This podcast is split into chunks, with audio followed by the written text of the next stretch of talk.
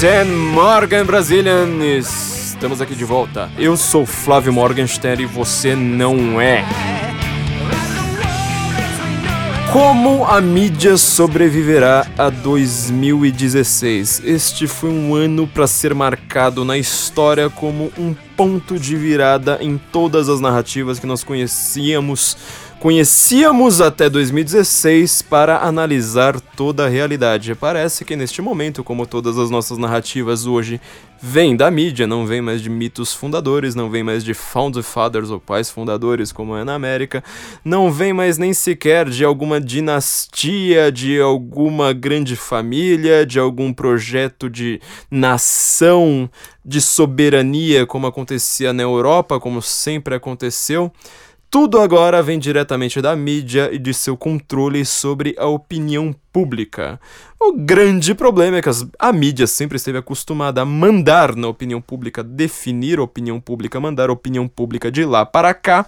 E dessa vez, em 2016, tudo que a mídia globalmente falou simplesmente foi pro vinagre. As pessoas não obedeceram à mídia, a mídia não conseguiu o seu papel, cumprir o seu papel de quarto poder, as pessoas preferiram agir em desacordo com que toda a mídia no mundo, praticamente com uma voz única, uma voz hegemônica e uma voz homogênea, estava mandando as pessoas fazer como a mídia vai ganhar credibilidade, vai retomar a sua credibilidade pós 2016. Bom, gente, vocês viram que a eleição de Trump mexeu com os ânimos de todo mundo mexeu sobretudo com as expectativas das pessoas. Parece que todo mundo considerou que foi uma surpresa muito grande. Nós comentamos aqui pelo menos nos nossos três últimos episódios, mas você vai ver ainda bem mais para trás. Que nós somos uma das poucas pessoas que não se surpreenderam, aliás, muito pelo contrário, a gente já foi meio moroso para nós, nós já sabíamos que, que, que o Trump tinha vencido. E todas as pesquisas de opinião, parece que todos os grandes órgãos de pesquisa de opinião no mundo, uh, não estamos falando só do Datafolha, de um desses órgãos pequenininhos aqui do Brasil, mas aqueles grandes institutos de pesquisa, como a Eurasia, uh, uma das preferidas aí da, da nossa grande mídia, atiraram muito para longe do alvo. Logo depois da, da eleição de Donald Trump, o New York Times, nós já escrevemos no nosso sensoincomum.org que o New York Times ele não é o que as pessoas pensam a, aqui no Brasil.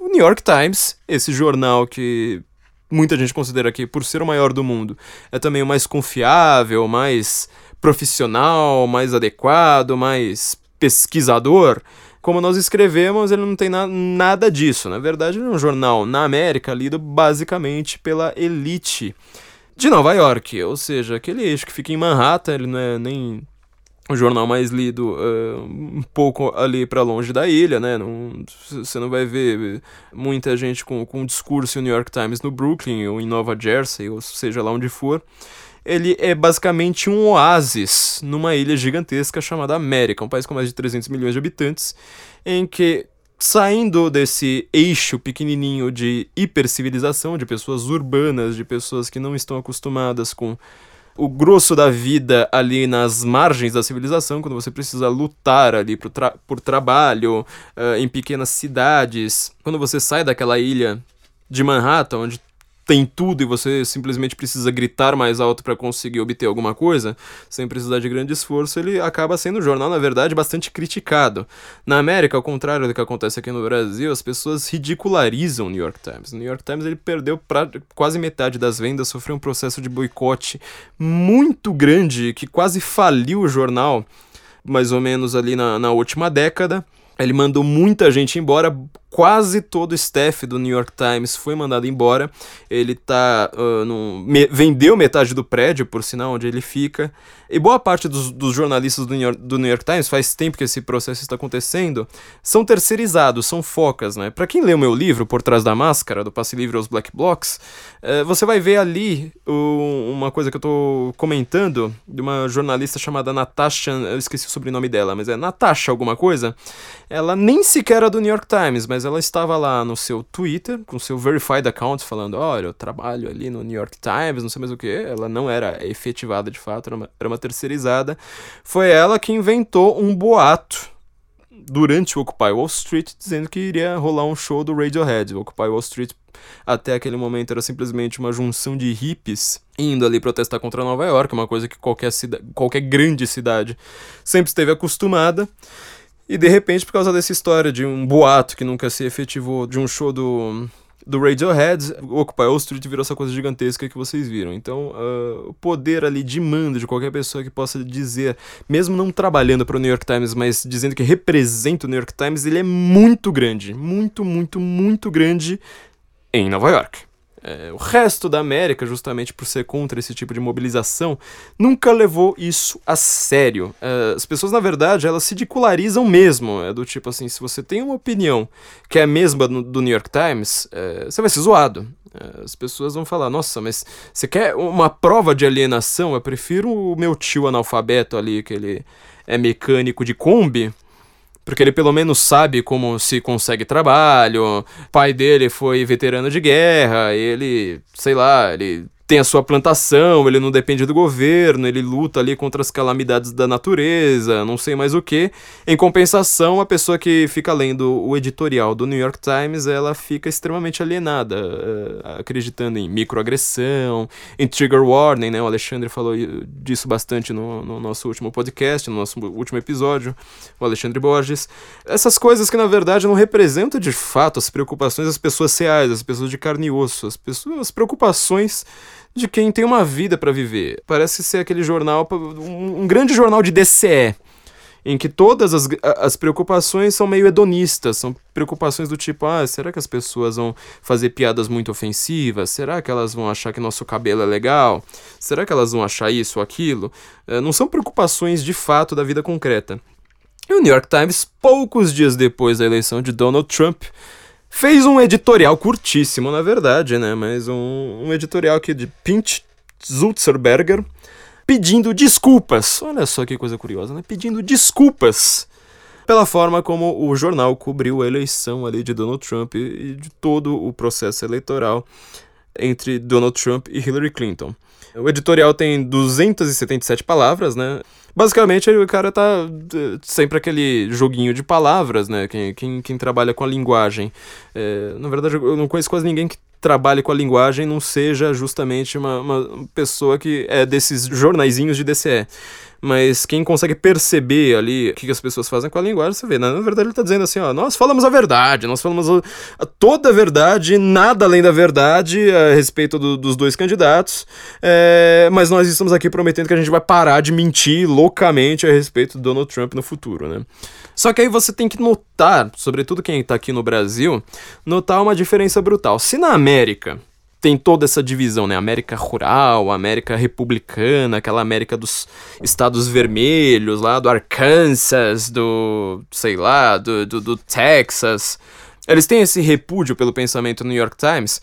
Pense no Brasil, por exemplo. A Globo, ela tem repúdio da população? É, bom, vamos lá. Você vai ver muita gente, esse foi um tema que eu falei muito no meu livro, gritando no meio da rua: O povo não é bobo! Abaixa a Rede Globo! Mas no final das, das contas, as pessoas elas discordam da Rede Globo. As pessoas. Imagina você, universitário de humanas, você tá lá fazendo seu curso de história, geografia, letras, filosofia, sociologia, esse tipo de curso de extremo humanas, aprendendo toda a, aquela saraivada de coisas que nós aprendemos nesses, nesses cursos. É, a respeito de feminismo, a respeito de machismo, de racismo, não sei mais o que. Você liga a Rede Globo em qualquer programa, por mais que você fale assim, oh, a Rede Globo aliena as pessoas a Rede Globo de fato ela discorda de você? Discorda no quê? O seu pensamento, o pensamento da Rede Globo é rigorosamente idêntico. Você pode pensar que as novelas são chatas. Você pode pensar que o William Bonner ele tem, sei lá, aquele topetinho bizarro dele. Mas eu quero saber, você discorda? O que ele pensa é contrário do que você pensa? A narrativa, o modelo de narrativa, os valores imbuídos em uma novela da Rede Globo são contrários aos seus valores? Um grande ponto de virada na vida de alguém é quando ele, quando chega na adolescência, começa a estudar política, começa a perceber que odeia matemática, vai lá uh, gostar mais das suas aulas de história e tudo mais, aqueles professores galerosos, que são bons comunicadores, sabem animar a, a sala, falar da desigualdade, dos problemas do capitalismo, porque tem gente que não liga pra miséria, não sei mais o que, ele toca o coração de todo mundo.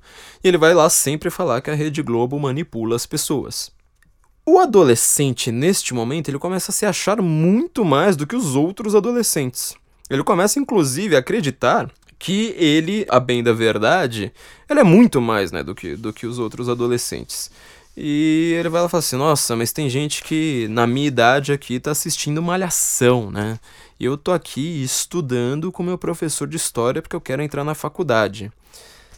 As pessoas que estão vendo Malhação, muito provavelmente elas não vão fazer faculdade. Nos seus 15 anos você já não tá, tá mais numa idade para ficar assistindo Malhação se você quer ter um futuro, vamos dizer, acadêmico, ou pelo menos fazer uma universidade ter uma profissão que dependa uh, de você ter feito uma universidade. Mas no final das contas, de novo, você está discordando de quem tem aquele modelo tosco, uma mentalidade cujo imaginário é feito pela malhação?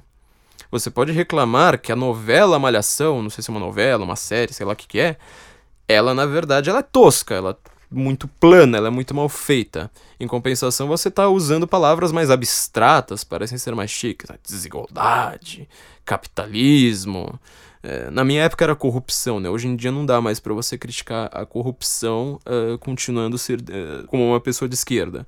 Eu fiz o meu ensino médio antes do Lula chegar ao poder. Mas também era corrupção, nós somos contra a corrupção, não sei mais o que. E no final das contas você descobre num momento da sua vida que o que você aprende no seu curso de sociologia, no seu curso de letras, de filosofia, de história, geografia, é a mesma coisa da malhação. Ué, mas a Rede Globo não apoiou a ditadura? Bom, em primeiro lugar, as suas aulas de história deveriam ser um pouco mais bem contextualizadas. O Roberto Marinho, pai, ou seja, é, até o filho já morreu, quer dizer, é uma coisa bem antiga. Ele escreveu, falou mal, na verdade, uma vez antes da ditadura, pra você ter uma ideia, ele, ele, tinha enfrentado o Getúlio Vargas. Ou seja, o Getúlio Vargas morreu aí faz um certo tempinho na, na, na vida, né? Ele percebeu uh, o repuxo ali, né? Quando a, a coisa voltou para ele e falou: nunca mais vou falar mal de político na minha vida. Então, quer dizer, a Rede Globo ela sempre foi governista. Ela não tem uma ideologia própria ela tem simplesmente, ela segue a onda, ela é como se fosse uma boia no oceano, né? O, símbolo do nosso site é uma âncora, justamente pensando nisso, nós não vamos uh, seguindo a corrente, vendo ali, andando, navegando a deriva, vendo assim, onde que a onda do momento vai levar a gente. Nós preferimos pensamentos mais sólidos, profundos, que não dependem ali da das ondas que conseguem nadar contra a corrente, né? Até um dos nossos lemas é esse. É só com âncora que você consegue navegar para longe, senão você vai ficar sempre ali à deriva, não, não saindo muito do lugar. A Rede Globo é essa boia à deriva que a esquerda, uh, por décadas e décadas e décadas, porque eles já não, não, se posicionaram, por exemplo, contra a ditadura militar, não se posicionaram contra um, um, um Collor ali, que era um candidato nitidamente corrupto, uh, segurou ali até o último mo momento para uh, ir contra o Collor, não foi contra o Fernando Henrique também. As pessoas vão lá falam assim, nossa, mas a Globo é uma emissora de direita. E, na verdade, no final das contas, não tem nada a ver com isso, né? Então, repara, a diferença da América em relação ao New York Times é brutal em relação do Brasil com a Rede Globo.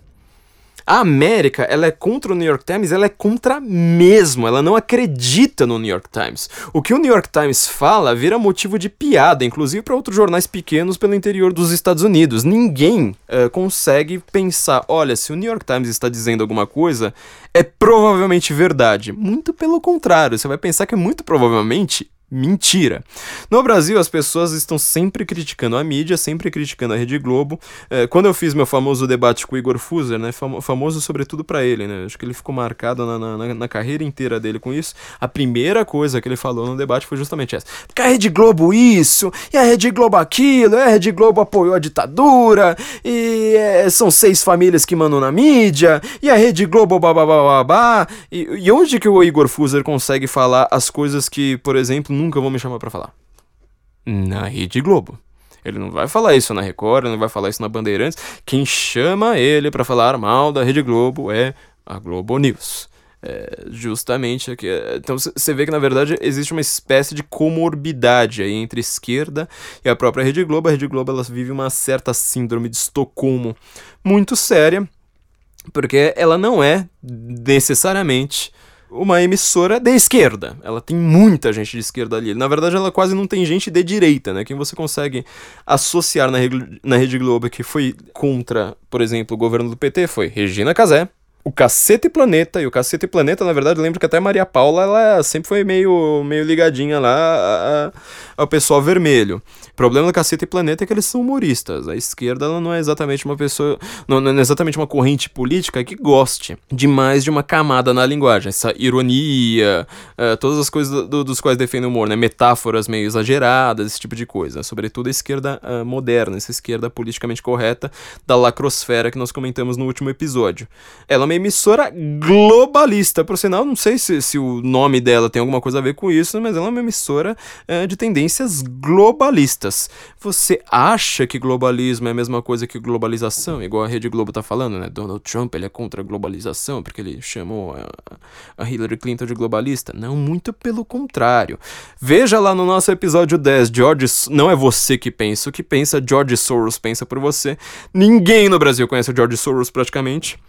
Ele tá na mídia eu tava vendo nos últimos três dias, só pra uh, fazer pesquisa a respeito disso, saíram, pelas minhas contas, só nos grandes canais, sete notícias a respeito do George Soros, quem que ele está financiando, quem que ele não financia, o que que ele tá fazendo pelo mundo pós-Trump. Então, ele na América é uma pessoa uh, extremamente conhecida no mundo, na verdade. Todo mundo sabe quem que é ele, mas aqui no Brasil ninguém sabe quem é ele, mas todo mundo obedece George Soros, né? Ouçam lá no nosso episódio, para quem não sabe o que é globalismo, acredita que é a mesma coisa que globalização, ou que é alguma coisa aparentada, né? A gente tá falando aqui o tempo todo no senso em comum que é o contrário, globalização é uma coisa, globalismo é o quase o contrário dela, uma coisa impede a outra. Na verdade, a globalização, se, se ela for aplicada de fato, ela impede uh, o globalismo. O, o Donald Trump, ele é um cara da globalização, ele é a própria globalização, ele faz o Miss Universo. Ele é dono de uma rede de hotéis, ele é a globalização e globalismo, na verdade, é esse governo mundial gigantesco uh, abolindo as fronteiras entre os países, abolindo a, a, as fronteiras de soberania. De novo, essa, essa questão da soberania, né? Acho que alguma hora a gente vai ter que fazer um episódio inteiro só a respeito dessa questão de soberania. E como George Soros faz isso através de ONGs, entidades do terceiro setor, sabe? Todo esse papinho aí que você conhece bem. E esses grandes conglomerados burocráticos, né? Eu tava vendo num, num podcast, inclusive, da, da, da Economist, que tava falando um monte de bobagem, mas eles falaram uma coisa certa, né? O, o medo uh, dos ingleses com o Brexit, da, da América com, com Donald Trump, por que, que as pessoas votam no Brexit ou votam em Donald Trump, é justamente esse. Eles têm medo da faceless bureaucracy, ou seja, você tem medo uh, de uma burocracia sem rosto que você não sabe quem é, você não sabe de nada, você não sabe quem manda, você não sabe quem é que tá fazendo lei. Não tem nem. Não é nem que você não elegeu o cara, que você nem sabe quem é que tava concorrendo com o quê, por, por quê, quem é que foi eleita para tal comissão. Que é a União Europeia, que é esse projeto globalista da Hillary Clinton. Uh, ninguém entende por que Donald Trump foi eleito, era só ter visto, ter estudado um pouco a respeito do globalismo da, da Hillary Clinton, que o próprio Donald Trump estava denunciando, ao invés de falar assim, olha, ele está sendo contra a globalização. Achar que porque você viu uma palavra parecida, você sabe do que você está falando. É, muito pelo contrário, na verdade. Por isso que é, todo mundo se surpreendeu com Donald Trump. Nós que temos conceitos mais sólidos, mais profundos, uma âncora para enxergar a realidade, nós que pesquisamos um pouco antes de emitir tantas opiniões a respeito do que a gente aprendeu na faculdade, é, nós acertamos tão bem. Uma dessas entidades, por exemplo, é a União Europeia. A União Europeia que ela nasce de acordos de livre comércio ou seja, uma ideia sensacional, francamente sensacional. É, na verdade, ela também nasce assim, isso é uma, uma questão mais complicadinha, né? A gente não pode nem entrar né, é, muito nela, mas ela nasce para acabar com o expansionismo militar, né? Falar assim, ah, vamos controlar aqui os acordos aqui de carvão, da, da dos minérios ali que na, naquele tempo ali pós Segunda Guerra eram os que é, permitiam o expansionismo militar alemão, mas ela acaba virando um acordo de livre comércio, que é uma coisa maravilhosa, e dali ela vira um projeto projeto leviatânico para você ter um governo geral europeu. Significa que, na verdade, o pessoal lá na Eslovênia, ou não sei se a Eslovênia faz parte da União Europeia, mas o pessoal lá, sei lá, no, na Turquia até, na Turquia estava pensando em entrar na União Europeia, tentando fazer isso. É, a Ucrânia tentou fazer a mesma coisa, né? Será que esse pessoal vai votar do mesmo jeito, por exemplo, que os conservadores ingleses? Ou vai votar do mesmo jeito que os alemães, ou que os espanhóis, ou que, sei lá, pode pensar em que país você quiser aí. É meio simples perceber que, que a coisa não é bem assim, né? Toda a ideia de Constituição Europeia, é uma ideia que eles sempre estão tentando enfiar isso goela abaixo, uh, o próprio euro, né, moeda comum europeia, tudo isso aí não foi eleito pelo povo. Foi uma ideia entre burocratas de, de, de, países, sem que o povo nem ficasse sabendo o que é está acontecendo e começa a, a, a, entupir lei, regulação, sei lá mais o que, para você controlar toda a economia, controlar todo o poder político, controla até as eleições, determina os rumos das eleições com essas leis que vão indo para lá e para cá, em Bruxelas, sede da União Europeia, uh, por gente que ninguém sabe quem, quem é que é.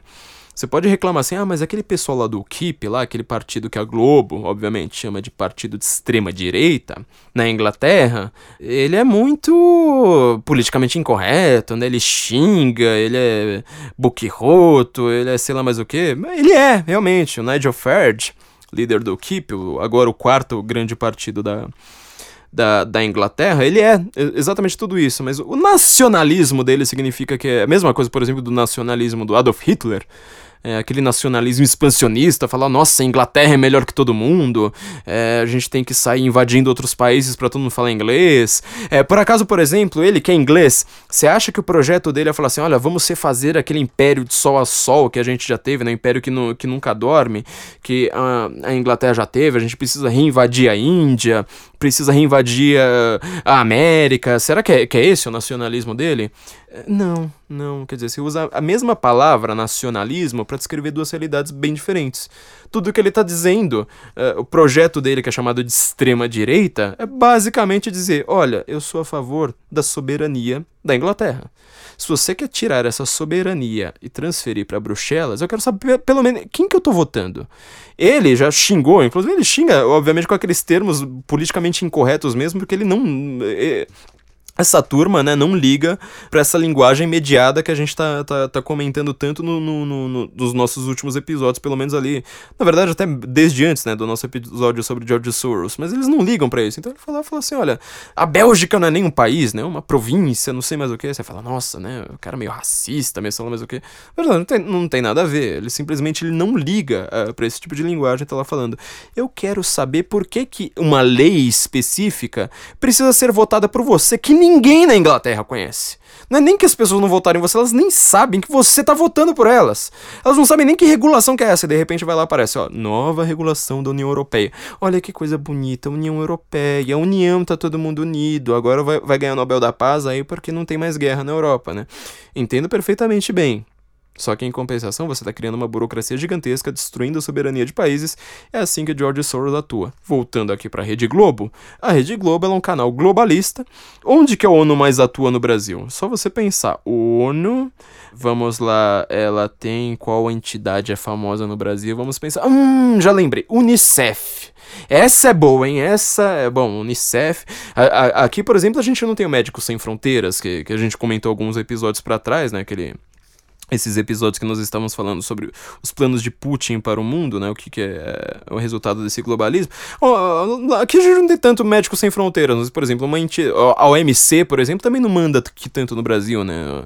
Organização Mundial do Comércio, OMS. OMS manda, né? Justamente através da Unicef, mas assim, o, o, o que eu quero dizer, o grosso, a, a pontinha ali desses vários tentáculos aí da, da, da, da ONU, quem mais manda no Brasil é a tal da Unicef. Quem é que é conglomerado com a Unicef no Brasil? Hum, a Rede Globo. Olha só que coisa. V vamos ver só o resultado prático disso aí no, no, nosso dia a dia. É, só antes da gente aprofundar de fato aqui a discussão para a gente ver em que mundo que a gente está vivendo. Olha só, a Rede Globo, nos últimos tempos, ela tá bem preocupada. Cê, não sei como é que são os outros jornais locais é, no restante do Brasil, mas aqui em São Paulo, não importa que dia que você vai ver aquele jornal, sabe, do meio-dia, sabe aquele jornal que ele é mais visto, assim, pela dona de casa, é, ele não é tão focado, assim, sei lá, em grandes ebulições políticas no, no, no resto do mundo. Aquele jornal hoje, sabe, o, o SPTV, RJTV, ou a sua variação local, toda vez que você liga lá, ele tá vai ter uma notícia, por exemplo, a respeito de chikungunya, do mosquito da dengue. Qualquer outra lá, esqueci lá, aquela outra chi tudo chinesa lá, tudo sempre do, do mesmo mosquito Aedes aegypti. Toda vez. Eu nunca ligo nesses jornais e não tá passando uma, uma coisa disso. Se você vai falar com uma dona de casa nos últimos tempos, é essa que fica em casa, sabe? Que, que cuida da sua hortinha lá, aquela. Enquanto tá fazendo almoço pros filhos, ela tá lá assistindo o, o seu jornal. Ela acredita, hoje, que o maior problema do Brasil, maior, assim, maior risco catatônico, apocalíptico, assim, uma coisa que realmente parece o apocalipse da Bíblia, é o mosquito da dengue. Certo? Eu não estou negando que o mosquito da dengue é um perigo. E que a dengue, obviamente, é um perigo, e chikungunya, todas essas coisas. Estou falando por que, que de todas as doenças que você pode ter, de todos os problemas que você pode ter de saúde na sua vida, parece que tudo foi resumido a dengue hoje. Inclusive, eu aposto que isso aí deve, deva acontecer, inclusive, em estados em que a dengue não mata tanto. Eu aposto, mesmo porque o jornal hoje ele é um jornal nacional, né? É um jornal que, que é transmitido no Brasil inteiro. Mesmo para aqueles estados em que a dengue está eh, longe de ser a maior preocupação de saúde pública uh, a ser debatida, realmente debatida uh, todo dia, por que, que você está sempre falando só da dengue? Você não fala de outras doenças. Compensação, na hora que você liga no jornal da Record, por exemplo, jornal de outras emissoras, você vai ver que a dengue, a preocupação com a dengue, ela começa a diminuir. Todo mundo tá falando de dengue porque, obviamente, de novo, né, uh, nesse mundo de hoje, você precisa se preocupar em explicar uh, o óbvio. Então, eu vou ter que falar de novo o óbvio. É óbvio que a dengue é um problema. É óbvio que você tem que combater esse mosquito. É óbvio que eu não quero pegar dengue. É óbvio que o chikungunya tá matando. Agora, por que que isso só acontece na Globo? A resposta tá ali atrás. É uma pergunta que ninguém faz. É uma coisa que, assim, tá na cara da gente há anos, décadas a fio. Quase ninguém liga os pontos. Ó, pontinho A, pontinho B. Vamos, vamos ligar. A ONU, ela tem uma preocupação com a dengue e com esse mosquito e com o chikungunya, porque ela tem uma preocupação em legalizar, sabe? Legalizar o aborto ao redor do mundo você não tem nenhum estudo sério mostrando a necessidade, por exemplo, sei lá, microencefalia, uma, uma garantia, uma ligação direta ali entre chikungunya e bebês com microencefalia, certo? saem os estudos da própria ONU, sempre falando assim, ó, oh, um estudo aqui financiado por tal, tal, tal, tal, tal, você vai ver sempre mais uma dessas entidades financiadas pelo George Soros, pelos Rockefeller, é, por toda essa, o que na América chama-se de elite globalista, né, só que você falou o termo elite aqui no Brasil e todo mundo entende ainda menos, né, fala assim, ah, então é, é, é, dos ricos contra os pobres, não, não tem nada a ver, né, vi, vi até artigo falando, ó, oh, Donald Trump ele tá contra elite, então ele é contra os ricos, não, não tem, nada, não tem nada a ver, são simplesmente pessoas ligadas a esse projeto de solução de fronteiras, a criar burocracias, como por exemplo a União Europeia, sei lá mais o que, a ONU, em que eles estão preocupados em fazer controle populacional. Isso aí foi sempre uma preocupação da humanidade. Para quem já leu Odisseia, lê fazendo estudo mesmo, né? Não é pegar essa edição de, de bolsa e ler em, em dois minutos achar que você, você entendeu alguma coisa da Odisseia. A Odisseia começa porque os deuses achavam que a Terra estava extremamente populosa. Qual que era o método de você fazer controle de, de, de população na antiguidade? Guerra, por isso que todos os povos antigos tinham um deus da guerra. É, inclusive, ele geralmente era, ele era ligado ao deus da fertilidade e, da, e deus das plantações. Você pode reparar, em vários momentos é o mesmo Deus. Em várias mitologias, justamente por causa disso. É controle de população, é controlar quem é que quantos vão morrer, quantos vão nascer etc. E você, como tem recursos escassos, se a gente tem hoje, imagina na antiguidade, quando você tinha muitos poucos recursos, uma boa forma de você obter recursos em tempos de crise era guerreando e tomando os recursos alheios. É, olha como isso aí se mantém. As pessoas acham que é uma coisa lá antiga, né? Povos ultrapassados. Meu, você tá tão ultrapassado quanto eles. Hoje você simplesmente trocou de Deus. Hoje seu Deus é o Unicef ela está extremamente preocupada com essa questão. Como ela viu esse filão do chikungunya de fazer uma ligação com a microencefalia e falar assim, olha, você viu quantas vezes isso aí aconteceu nos últimos anos, né? Olha, a ONU sugere que já que está tendo uh, epidemia de microencefalia, que a gente legalize o aborto. É, não sei mais o que, aconteceu tal coisa ali com alguém. Ah, então a gente precisa legalizar o aborto. Não sei mais o que, não sei mais o que. Sempre uh, tem isso como pano de fundo. Você já reparou que, por exemplo, todas as outras doenças que muitas vezes matam mais no Brasil, elas não são grande foco da Globo. Olha só que coisa, né? Você que tá, tá lá gritando na rua, o povo não é bobo, abaixa a Rede Globo, eu aposto que você é a favor do aborto. Certo? Eu aposto, posso apostar que você é a favor do aborto. E que você acha que o, o a microencefalia, ela tá ligada à chikungunya, e que ela é uma desculpa ótima para você legalizar o aborto. Acertei? É, será que foi muito difícil assim? Será que chutei muito para longe do alvo? Ou será que foi um chute fácil? Eu, me, me parece ter sido um chute fácil, entendeu? Isso só para você ver um exemplo disso no Brasil. Se não é que você vai pensar de fato nas suas, nas suas notícias, entender o que é esse globalismo, você vai entender tanta coisa que as pessoas não estão entendendo que vai ser muito fácil você fazer umas previsões tão acertadas quanto nós fizemos é, nos nossos últimos meses. É, entendeu? Isso é só um exemplo demonstrativo, viu, gente? É só um exemplo, não é? Não, não foi meu foco, foi só para mo mostrar um exemplo mu muito simples disso. É, e, de novo, para fazer a diferença entre o, o modelo de pensamento brasileiro, que acha que é contra a mídia, do modelo pensamento, de pensamento, por exemplo, americano, inglês, é, inclusive alemão no momento, de mostrar como é que eles são realmente contra a mídia. Inclusive a América, né? você vai falar assim, olha, tem um monte de loucura, né? O pessoal às vezes é, é muito ignorante, não estudou o, su o suficiente, né? Aquela coisa de branco, racista, caipira, sei lá mais o que.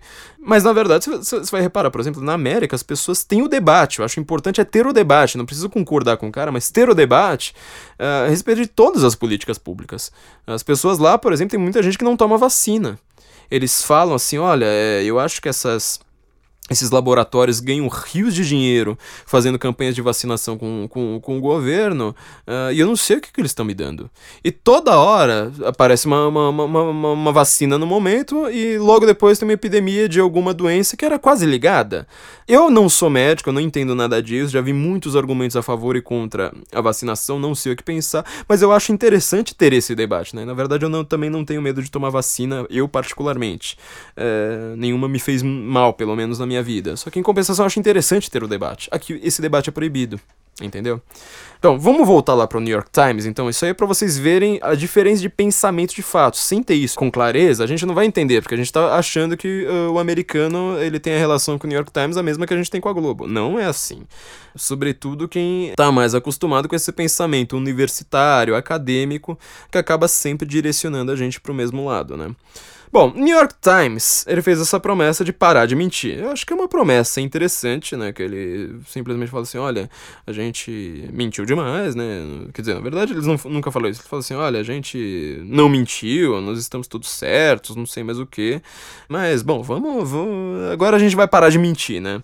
No American Thinker, um dos sites que eu mais recomendo que todo mundo leia, é, o Harry Percy, ele falou justamente isso, né? É, Parece aquela criança, sabe? Que você pega ela, ela roubando numa loja, a criança fala assim: Olha, eu não roubei nada, e eu vou devolver tudo aquilo que tiver nos, no, no, no, nos meus bolsos, viu? Vou, vou, mostrar como é que eu sou, sou honesto.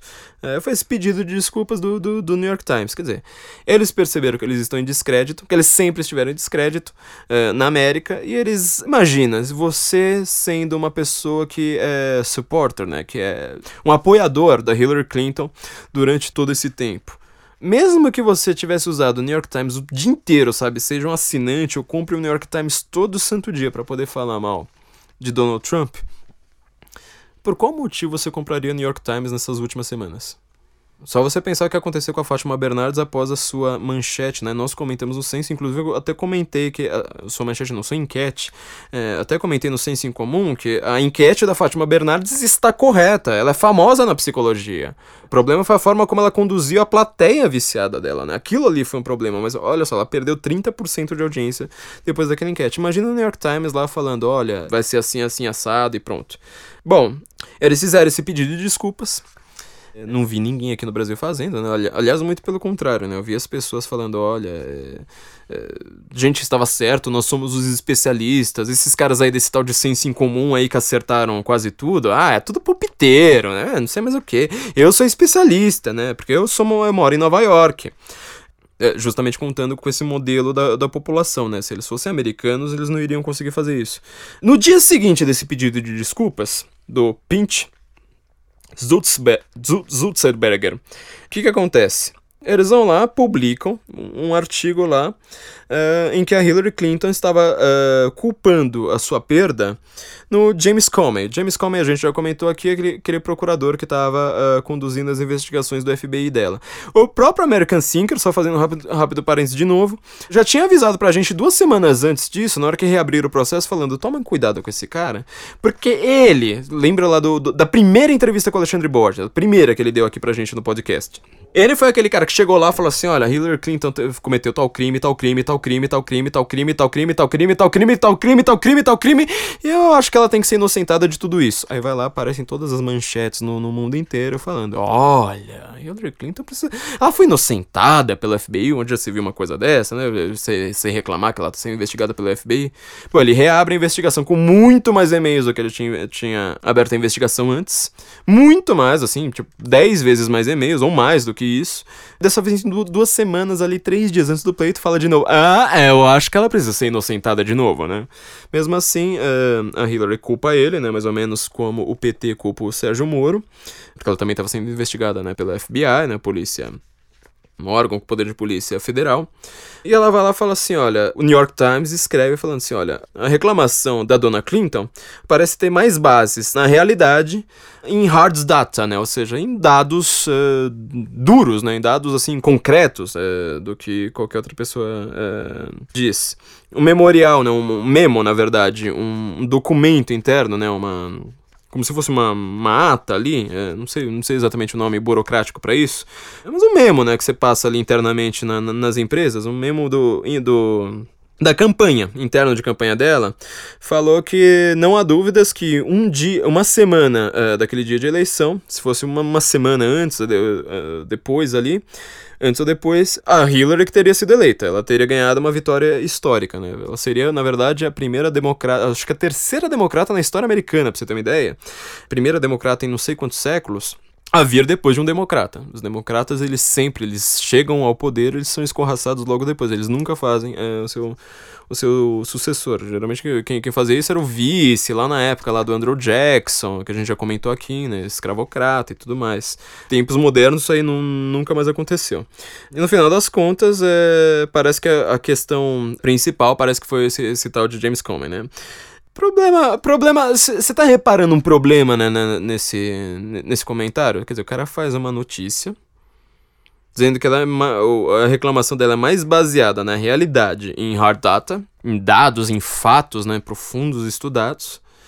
E aí, a fonte do cara é o memo da campanha dela. Entendeu? Quer dizer, o cara no dia anterior ele fala assim: olha, nós vamos melhorar a nossa. Aqui, o nosso, nosso jornal, né? A gente tá mentindo demais, a gente tá aqui numa torcida muito grande pela Hillary, sem dados, né? Se você pelo menos torce pela Hillary com dados, tudo bem, mas é uma, uma coisa sem datas. Tipo, no dia seguinte, o cara vai lá e fala assim: olha, vamos usar um internal campaign memo como hard data. Olha só que hard data, né, que o cara tem. Isso é que é realidade, ou seja, é difícil você imaginar o, o Luiz Nassif, o Diário do Centro do Mundo, a Socialista Morena, qualquer uma dessas pessoas usando uma coisa da campanha da Dilma, ou do Lula, ou de quem quer que seja, falando, ó, oh, isso aqui é realidade. É, nem eles usam isso. Quer dizer, quer dizer o New York Times está conseguindo ser pior uh, do que a extrema esquerda brasileira. E aí, uh, os jornalistas da Globo, que nem todos são petistas, muitos deles são uh, uh, radicalmente contra o PT. Aliás, o PSDB, ele é um partido globalista. O PT não é. O PT é aquela esquerda dura, antiquada, etc. O PSDB, que muita gente, por não saber o que é globalismo, não saber o que são é, todo esse vocabulário novo que está sendo debatido no primeiro mundo, as pessoas vão falar assim: ah, então ele é de direita. Não, ele não é de direita, ele faz a mesma coisa. Tá todo lá preocupado com a legalização do aborto, a mesma agenda. Ele parece muito mais de fato com a Rede Globo. Tudo bem que ele muitas vezes é, é quase indiscernível do PT, mas ele parece muito mais com a Rede Globo justamente por causa disso. Ele tem essa mesma agenda é, globalista. Então eles vão lá, e, e, eles falam assim: olha, eu sou um jornalista da Globo, eu sou correspondente em Nova York, ou sei lá, eu apresento um jornal aqui de, do, do meio-dia, ou até o Jornal Nacional, sei lá o que. Eu sou contra o PT. E a única fonte do cara é o New York Times. Que no final das contas consegue ser, às vezes, muitas vezes, mais radical do que a blogosfera petista, a blogosfera progressista.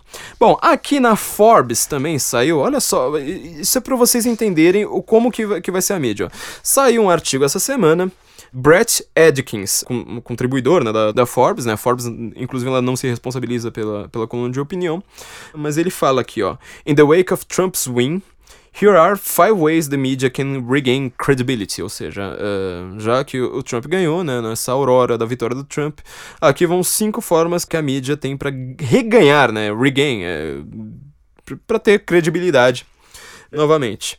Aqui ele comenta algumas coisas, por exemplo, para você ter uma ideia, na, nessas eleições agora de 2016, em setembro, a eleição foi em outubro, em, é, em novembro, aliás, no começo de novembro, em setembro, a população americana dava de credibilidade para a mídia 19%. É mais baixa que o Partido Republicano ou o Partido Democrata. Certo? 19%. Só 19% da América, certo? Acredita na mídia. De novo, lembre-se sempre da diferença da, da, da, forma de lidar com a mídia da América, é, aquele país gigantesco lá, que, com as suas ilhas de grandes cidades, geralmente o país mais de classe média, em comparação ao Brasil.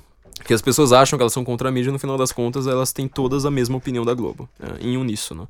A academia, todos os outros jornalistas, não sei mais o que, todos acreditam na mesma coisa que a Globo acredita. Inclusive a respeito de Hillary Clinton e do Donald Trump. Para vocês terem uma ideia, a mídia impressa, especificamente impressa no Brasil, ela perde em credibilidade para as Forças Armadas e a Igreja Católica. Impressa, porque é impressa, até fui explicar isso no Jovem Pan quando, quando saiu isso no ano passado. É impressa que investiga. A Rede Globo, a TV em geral, ela não investiga tantos políticos, ela só divulga. Para vocês terem uma ideia, foram 98 dos 100 principais uh, jornais da América, eles publicamente apoiaram Hillary Clinton.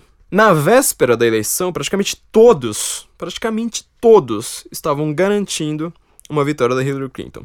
O Huffington Post, o Huffington Post, para quem conhece a gente, o que a gente explica aqui a respeito da mídia americana, né? O Alexandre Borges sempre fala disso.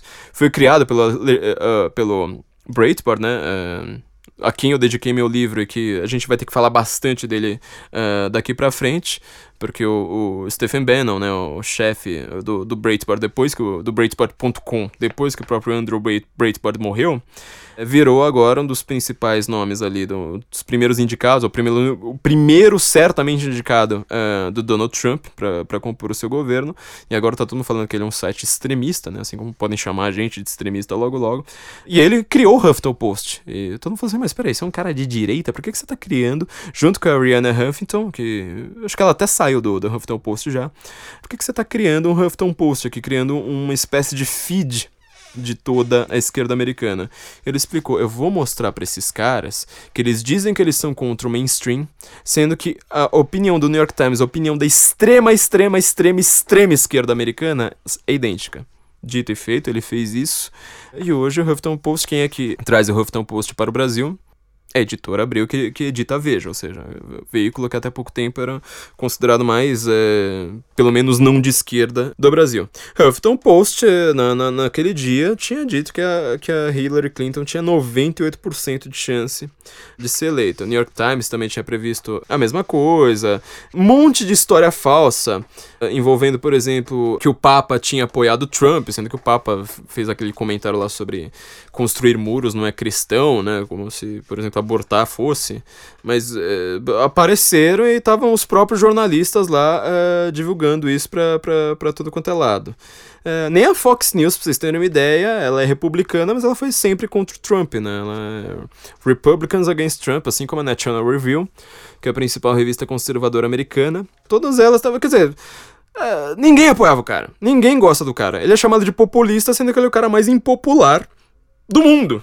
E o que que acontece? É, a Forbes aqui tava lá falando, olha, como que todos nós aqui, a mídia inteira errou e ninguém, mas só 19%, 19, né? 19% da população americana acredita na grande mídia. Ele deu algumas sugestões, ó, fact check, isso que o Alexandre também tinha comentado, né, no nosso, na nossa primeira entrevista.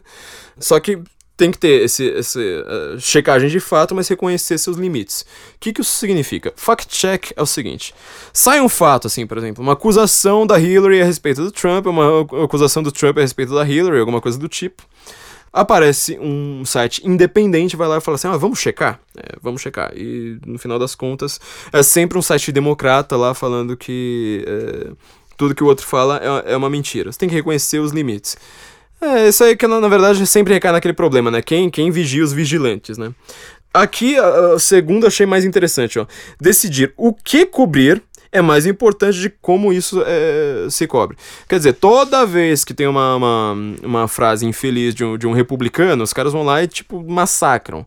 Só que em compensação é só porque o cara é republicano. Como a gente comentou aqui no último episódio, uh, um dos principais assessoras do, do, do próprio Obama, é uma pessoa que faz lobby pro Irã ter uma bomba nuclear e quer destruir Israel de qualquer jeito. Alguma vez ela foi chamada de antissemita nesses últimos tempos? Agora, porque um cara foi lá num processo de divórcio, não sei mais o que, falou que não queria que as filhas estudassem numa escola judaica e acabou estudando, e ele criou lá o Breitbart uh, Jerusalém e, e não sei mais o que, aí ele é chamado de antissemita, né? É sempre desse jeito, ou seja, se preocupa só com quem tá falando, as pessoas não se preocupam com o quê? Aqui, pulando um. Só uma, esse aqui também é interessante, ó. Cobrir mais as ações do, do, do Trump do que suas falas. Isso aqui explica tudo para que a mídia tem pouca credibilidade, né? Sempre. E a gente vai falar, hum, dar mais um exemplo logo logo. E fala assim: olha, discutir é, questões, entrevistar pessoas que discordam com as narrativas que estão dominando narrativas que estão dominando. Para quem também leu meu, livro, a questão de Infowar, de Netwar, ou seja, de como você cria narrativas no imaginário comum das pessoas a respeito dessa pessoa, a respeito daquela coisa, isto aqui explica tudo. A mídia, ela tem uma narrativa pronta para tudo, ou seja, se Donald Trump ganhou é porque a América inteira ela é racista e quer sair matando negros e judeus e etc. Inclusive negros e judeus e muçulmanos ao mesmo tempo, né? Eles não percebem é, é, é, essa bizarrice. Isso aqui é um cara da Forbes falando, eu quero ver isso aqui sair na Globo. Bom, o que, que, aconteceu exatamente nessa última semana? Na verdade, na América, cerca de duas semanas, mas essa semana pegou fogo e a gente já tá sentindo os efeitos aqui. Muita gente foi me, me questionar a respeito disso, e a coisa é realmente mais tensa do que parece. Bom, depois de muito tempo, apareceu algumas pessoas aí. É que na verdade assim uh, essas pessoas na América que são contra a mídia já sabiam há muito tempo de repente elas tiveram o holofote por causa da, sobretudo dessa indicação do Stephen Bannon né o atual CEO do, do Breitbart.com um dos principais sites conservadores americanos Agora tá todo mundo usando um termo que era para ser usado já, já, já há um bom tempo. Todo mundo, quem é, não, não, não tá no, no mainstream da mídia já conhecia. E agora o mainstream da mídia descobriu ele. Qual termo é esse? Alt-right.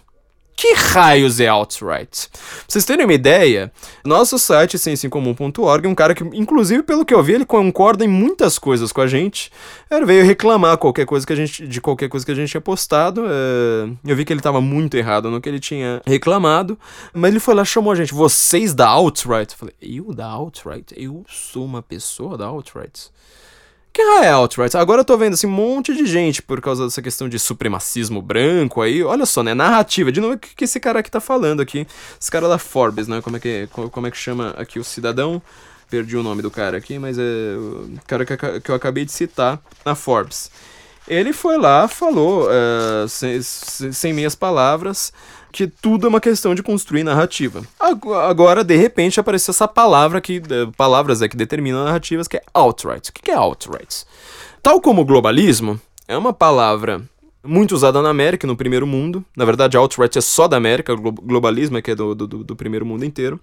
Que ninguém sabe o que é que significa, então, como você não sabe, você vai lá, faz o que eu vivo acusando, que é a sedução do signo. Quem entende uh, linguística linguística que ela é infelizmente dominada pela esquerda, mas ela seria a coisa mais poderosa do mundo para a direita uh, dominar as narrativas. Isso aí significa o quê? Uma palavra, por exemplo, um signo linguístico, geralmente uma palavra, não precisa necessariamente uma palavra, não tem uma frase, mas pensa numa palavra. Ela tem o seu significante e seu significado. Equação então é essa, ó, significante mais significado igual a palavra pensa mais ou menos por aí. É, não é exatamente assim, mas é, é como a gente pode começar a pensar. Significante é esse som, ou a palavra escrita, ou qualquer coisa do tipo que tem ali a, a, forma da palavra. E o significado é aquilo que a palavra significa. Então, o som, mesa, tem como significado este objeto, mesa. Parece uma coisa idiota, mas na hora que você vai aplicar isso pro mundo, você vê como é que você usa isso errado o tempo todo pra sua vida. Na política, então é perfeito. Por exemplo, globalismo. É uma palavra que você nunca tinha ouvido falar. Aí você fala assim, mas eu lembro da globalização. Então eu acho que duas palavras com significantes diferentes têm o mesmo significado. Aí eu vou lá e reclamo. Ó, oh, Donald Trump quer acabar com a globalização que enriqueceu o mundo. E, entendeu? O caminho da burrice é esse. É você não perceber que esses significantes, significados, eles não são assim perfeitamente dicionarizados. É, tem, tem lá uma mapinha certinho, né? Toda vez que eu tenho tento explicar alguma questão linguística, sempre vem alguém vai lá e mostra assim: olha, mas uh, esta palavra específica aqui no, no, no, verbete dela no dicionário, ali no significado 13, também significa isso. É, é, o caminho para você errar é justamente esse: pense significante e significado. De repente aparece a palavra alt-right, que era usada pela direita. Certo? Uh, você reparou como nos últimos tempos tudo que você falava era sempre xingado de fascista? Agora, a aposta que eu faço com vocês. Em 2017, meu filho. Esquece fascista, vai ser tudo alt-right. Entendeu? Ou então você vai chamar alt-right virou igual a fascista, que virou igual a conservador, que virou igual a direita, que virou igual a Ronald Reagan, que virou igual a Lucifer, que virou igual a Adolf Hitler, que virou igual a tudo isso junto. Quer dizer, as pessoas não, não, não querem saber o que é alt-right, elas simplesmente vão por associação. Como eu sempre digo, o nosso pensamento ele é analógico. Analógico no sentido, nós funcionamos por uma analogia. Por isso que a gente precisa ter um mito fundador, que a gente consegue pensar naquele mito complexo, rico, o que, que é heroísmo, o que, é causa e consequência, o que, é isso, o que, que, que, é aquilo. Como nós não temos, sobra pra gente é, o editorial aqui da Folha de São Paulo, do, do New York Times, pra gente fazer alguma analogia, geralmente muito mais mongoloide. Afinal, o que de fato é essa tal de right, alt-right? Primeira coisa que eu digo para vocês é que existe, a gente sempre discute aqui o modelo eleitoral americano, né? Porque a gente não entende direito como é que um país consegue funcionar exatamente com só dois partidos, certo? Então, na verdade, assim, muita gente vai lá e pensa, bom, se tem lá só dois partidos, é porque lá as pessoas são binárias, né? Só são ou democratas ou republicanas. Como você, se você pensasse assim, ah, lá é como se fosse só o PDT contra o Rede, entendeu? É como se eles tivessem conseguido convencer toda a população e todo mundo fosse só desses dois partidos. Mas uma bobagem não há, é que lá tem uma dificuldade enorme para você criar partidos. Então é como se você criasse uma lei aqui no Brasil em que, vamos supor, para você ter um partido você precisa ter 80 milhões de pessoas. Quer dizer, só sobra dois partidos, entendeu? Como resultado, todo o grosso, já que lá não tem segundo turno, quer dizer, ter tem, né? Mas é o geralmente é, é, nas eleições regionais. Todo grosso fica nas primárias, entendeu? Toda, toda discussão ali. Então é como se você falasse assim: olha, agora só vai ter o partido de esquerda, o partido, pelo menos de anti-esquerda no Brasil. E toda a discussão, assim, ah, quem é que vai ser presidente? Vai ser a Marina, vai ser a Dilma, vai ser o Lula, vai ser o João Willis, vai ser, eh, sei lá, mais quem? Tudo isso fica pra primária da esquerda. E aí a anti-esquerda vai lá também faz a sua primária. Aí no final das contas, na hora do vamos ver, fica só dois caras um contra o outro. É como se fosse primeiro turno e segundo turno. É basicamente isso que acontece. É uma questão de lei, gente, não é uma questão de mentalidade da população. Bom, tem muita gente na direita americana que não está satisfeito com o establishment, é, ou seja, com as atuais pessoas indicadas pelo Partido Republicano. Você pode reparar que isso é uma coisa meio comum, esquerda e direita concordam, até o Fernando Henrique concorda, que nas, na, nas últimas eleições para o Partido Republicano só apareceram nomes que ninguém confia, entendeu? Ou nome que todo mundo vai falar assim, olha, entre esses todos, eu prefiro esse cara aqui, não quero aquele cara ali, entendeu? O que aconteceu? Várias dessas pessoas, por causa da internet, estavam lá falando assim, olha, eu quero um candidato republicano e eu tô cansado de todos eles. Eu não apoio Paul Ryan, eu não apoio Santoro, eu não apoio Rick Perry, Chris Christian, eu também não gosto de da família Bush. Meu Deus do céu, esses enchedor de saco de novo, Nelcon do, do, do, que só pensa em guerra, ô povinho chato, gastador de imposto. Você acha republicano é gastador de imposto? Também não gosto deles, não gosto. Então o que, que a gente vai fazer? Vamos nos reunir aqui e fazer alguns debates na internet, naqueles fóruns de internet, é, esse tipo de coisa. Resultado, se juntaram vários desses fóruns. E esses fóruns não é que eles têm uma ideologia em comum, eles estavam simplesmente falando assim, ó, as pessoas que não concordam com o establishment, por exemplo, que não gostam de qualquer um desses caras, né? Não, não, não é que eles preferem um outro, eles discordam de todo mundo, falam assim, olha, esse partido republicano precisa é, ter quase uma revolução ali, recomeçar do zero, ter gente completamente diferente. As pessoas foram lá e chamaram esses caras de alt-right, ou seja, de alternative right, ou seja, uma direita que não está satisfeita com o GOP com o Great Old Party, com o Partido Republicano. Falando assim, ó, o Partido Republicano tá muito establishment, um monte de gente rica que também não entende nada do povo. Olha só que curioso, né? Mesma coisa que do qual acusam eles é do que eles acusam o próprio partido. E esses caras aí, o que, que eles pensam? É, então, agora a gente chegou à pergunta complicada. A alt-right junta de tudo. Entendeu? Junta de tudo. Tem desde o maluco, mas maluco mesmo. O que tem de maluco nessa alt-right é gente nojenta mesmo. Que são o que é chamado, por exemplo, de. Eles falam assim que são os identitaristas. Eu não sei se vocês leram o último livro do Michel Houellebecq, né? O, o Submissão, que eu comentei bastante, pedi para todo mundo ler, né? Eu sou uma pessoa que lê Hulebeck há mais de 10 anos. O último li livro dele foi o livro mais polêmico aí do ano que foi lançado, né? É, toda aquela questão lá com Charlie Hebdo, né? Que ele tava na capa antes e tal. E ele tá lá falando que a, que a França vai ser islamizada. É, o tempo todo que eu tava lendo lá o livro, ele usa essa palavra, né? Identitaristas, os identitários, eu não entendia que raio que era isso. Eu passei quase o livro inteiro com essa dúvida na cabeça e procurar no Google você acaba achando muito mais bobagem do que, do que fatos. Identitário é o seguinte. São pessoas que estão buscando uma identidade, ou seja, de novo, sem aquele mito fundador, sem uma, uma dinastia ali, né? Problemas de sociedades não monárquicas. Elas estão falando assim: qual que é a nossa identidade nacional? Olha, de novo a questão da soberania, gente. É sempre. Isso aí vai ser o problema agora dos próximos, dos próximos das próximas décadas, pelo menos. Qual a nossa identidade? Então eles vão lá e falam assim: olha, América, eu sei qual é a identidade de um francês. É um cara que, sabe, tem uma família francesa ali há séculos. Essa família tinha uma profissão já meio pré-determinada ali no seu limite. Um alemão também tem uma identidade clara. Um turco tem uma identidade clara. Um inglês tem uma identidade clara. Um norueguês tem uma identidade claríssima, porque foi um país que não teve muita uh, imigração. Agora, qual é a identidade da América? A América ela é defendida, sobretudo pelos republicanos, justamente como um, como um país que ele não tem uma raça. Ele não tem nada além de uma ideia. Você conhece algum país que ele é fundado por uma ideia? Não país que é fundado por uma ideia não existe. Israel, ele não é fundado, ele não é fundado por uma ideia, é fundado por uma religião. Uh, Palestina, por exemplo, não dá pra simplesmente chegar lá e falar assim, olha, eu concordo com vocês aqui, vou, vou virar um palestino. Não tem isso aí. Japonês? Não, não dá. É, Ásia? Não dá. África? Não dá. Não existe isso. Quem é fundado por uma ideia foi um país específico chamado América. É engraçado porque o Brasil, por exemplo, que é o país rei da miscigenação no mundo, ele não é fundado por uma ideia. É um país do cambalacho aqui, ele não, não foi fundado por isso. Lá a ideia é a ideia da Constituição, do Bill of Rights. Quer dizer, você precisa comungar ali da ideia de liberdade, que é uma palavra não usada no vocabulário político brasileiro. Inclusive por quem critica a ditadura, nunca fala assim, ah, eu lutei pela liberdade. Não, você lutou pelo socialismo ou coisa do tipo. A América não ela é fundada pela liberdade. Só que aí o problema é o seguinte: os caras vão lá e começam a falar assim: olha, mas nessa América de hoje, a gente não tem mais essa identidade clara, né? Porque tem politicamente correto, tem Hillary Clinton, tem Obama, tem sei lá mais o que, então tem. Quando os caras tentam fazer um movimento identitarista lá, eles começam a pegar qualquer coisa. E aí tem um monte de gente, por exemplo, que é supremacista branco. Que eles falam assim, não, como todos os Fond Fathers eram brancos, é, nós também somos brancos. Como nenhum dos Found Fathers, por exemplo, era judeu, eles têm.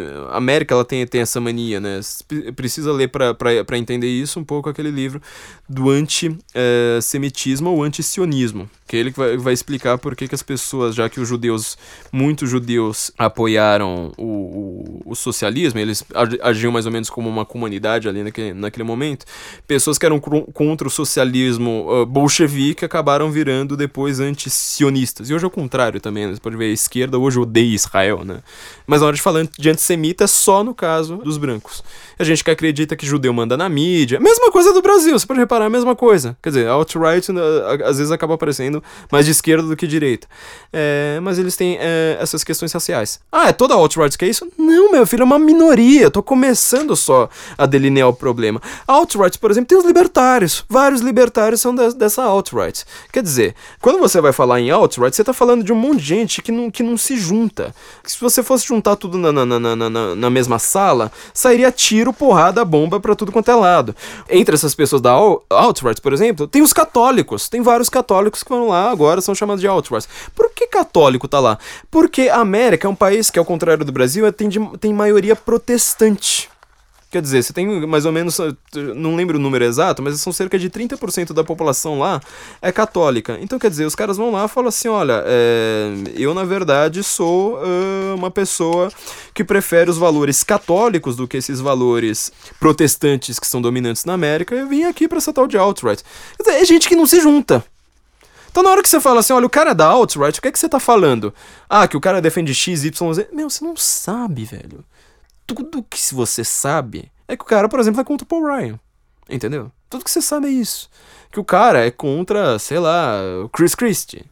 Que o cara não gosta do Mitt Romney. Isso você consegue descobrir muito bem se, você descobrir que o cara é da alt-right.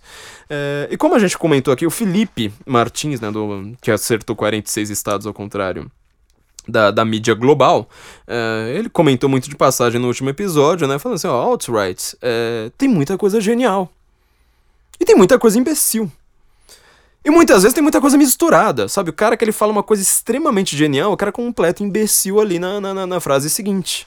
Exemplo que eu sempre dou, um filósofo que eu adoro, é... pelo menos assim, eu gosto muito uh, das perguntas que ele faz, apesar de eu não acertar tanto nas respostas. Martin Heidegger. Pô, o cara é sensacional, você precisa ler a introdução metafísica dele. Precisa ler Ser e Tempo. O cara apoia o nazismo, velho. O cara consegue ser genial e imbecil mais imbecil do mundo, ali tudo ao mesmo tempo. Então, quer dizer, essa alt-right ela conseguiu acertar várias coisas, seus sites e livros que foram lançados e tudo mais, só que ela não forma um todo coerente. Inclusive, por exemplo, tem os paleocons. Paleocon, o que é um paleocon? Paleocon é o cara que ele é o anti-neocon, ou seja, neoconservadorismo é a ideia lá criada pelo... Esqueci o nome agora do cara, Isaiah alguma coisa, esqueci o nome dele. E ele falava assim: olha, já que nós somos uma democracia, olha só o termo complicado, nós somos uma grande democracia do mundo, a gente precisa espalhar a democracia em outros lugares, sobretudo através da guerra. A gente já teve um presidente neocon? Tivemos dois, os dois Bushes. É, Reagan não é neocon, o Bush é. Então você vê, né? De novo, a disputa interna ali é nas primárias, dentro do mesmo partido. Não significa que todo mundo dentro do partido concorda, como todo mundo dentro do PT concorda. Lá não, não, não funciona desse jeito. A, a, disputa verdadeira ali é na primária, é dentro do partido.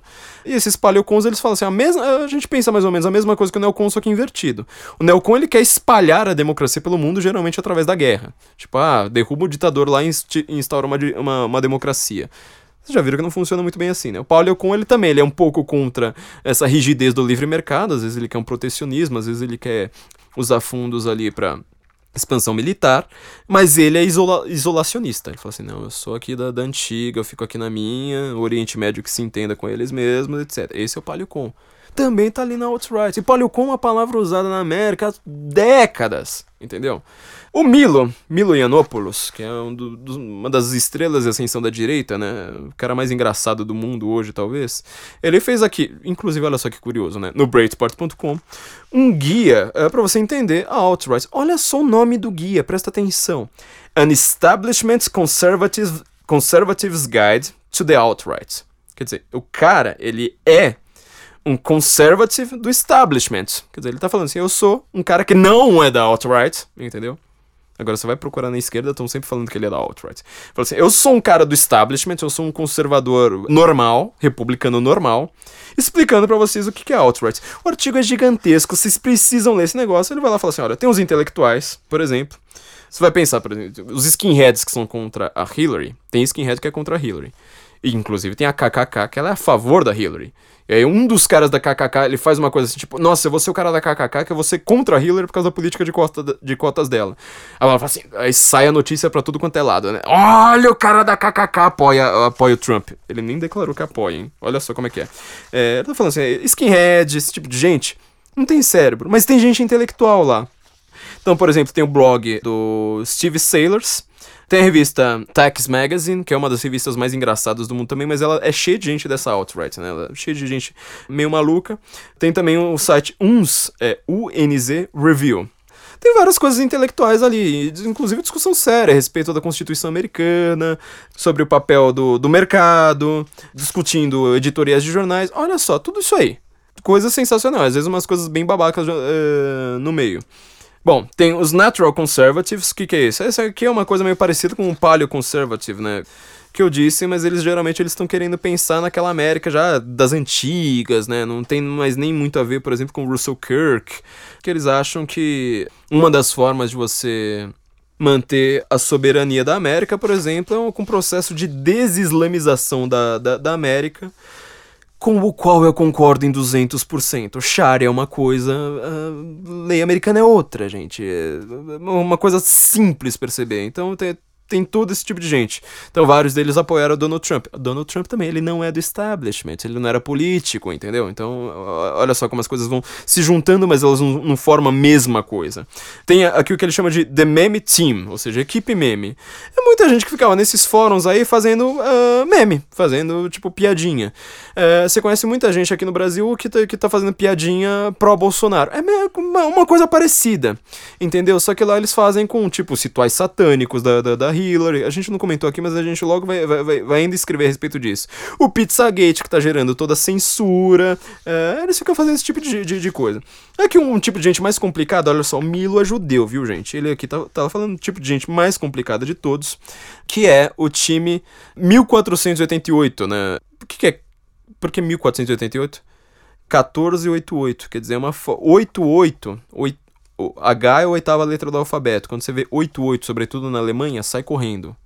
HH, Hell Hitler, entendeu? Então, é, é, esse tipo de gente aqui. E, e, o 14 são as 14 palavras, né? Nós precisamos assegurar a existência das nossas, da, da, do, do, do, nosso povo e um futuro para as crianças brancas. Isso aí era uma espécie de hino, de juramento, né? Do, dos neonazistas. E eles falam assim: olha, já que tá tendo todo esse conflito racial aí, colocado pelo Obama, colocado pela Hillary, então vamos abraçar esse conflito de vez e falar assim: bom, já que vocês estão falando que nós somos os brancos iletrados do, do, do interior do, do, sei lá, do interior do Arizona, e vocês não estão querendo garantir nenhum futuro pra gente, vocês querem entupir de islâmico ao nosso redor e sei lá mais o que, então nós somos aqui os caras que vão assegurar o, o futuro para as crianças brancas. Quer dizer, coloca isso do lado de um católico, coloca isso do lado de um libertário, coloca isso do lado de um conservador. Conservadorismo, a grande vitória do conservadorismo no século XX foi derrotar Adolf Hitler. Você tá reparando que não, não tem nada a ver uma coisa com a outra? ele vai formando o que ele chama aqui de The Establishment's Frankenstein, ou seja, a gente que tá realmente é, é do, do establishment, mas tá querendo reformas, e aí vai, vai lá e fala assim, ah, então você agora é da alt-right ou não é? E ele fala, né, tem a, tem a máscara do racismo, tem todas essas coisas aí, tudo juntas, gente. Resultado. Agora, a esquerda, que sempre teve essa sedução do signo, ou seja, ela, ela acha que feminismo é lutar pela mulher. Ela acha que multiculturalismo é você ter mais de uma cultura para você pensar. Ela acha que movimento antirracista realmente é tipo, é, você só acaba com racismo fazendo parte do movimento antirracista. Senão você é racista, entendeu? Ela acredita no significante das palavras. Ela achou uma nova palavra. Eu já vi um monte de gente da esquerda brasileira que não entende lufas do que tá acontecendo, que não fez essa pesquisa. Olha, pra, pra eu fazer a pesquisa para esse negócio, só para esse podcast que a gente tá falando, acho que deu mais de 60 páginas aqui que eu imprimi. É, só de coisa pra, conseguir citar correndo aqui para vocês. É, é coisa pra caramba pra ler. Essas pessoas não fazem esse tipo de pesquisa. E como elas funcionam por analogia, elas vão falar assim: ah. Então quer dizer que tinha um, um, uns skinheads lá. Então ele acha que, que tem encontros da alt-right, entendeu? Fala assim, ah, mas não saiu uma foto aí do encontro recente? A gente já vai falar disso aí, mas não, não é, não é bem assim não, viu? Não, não tem encontro. Tipo, nós somos a alt-right. Você não coloca libertário e nazista no mesmo lugar. Você não coloca católico e gente do establishment protestante falando assim, ah, vocês pensam a mesma coisa.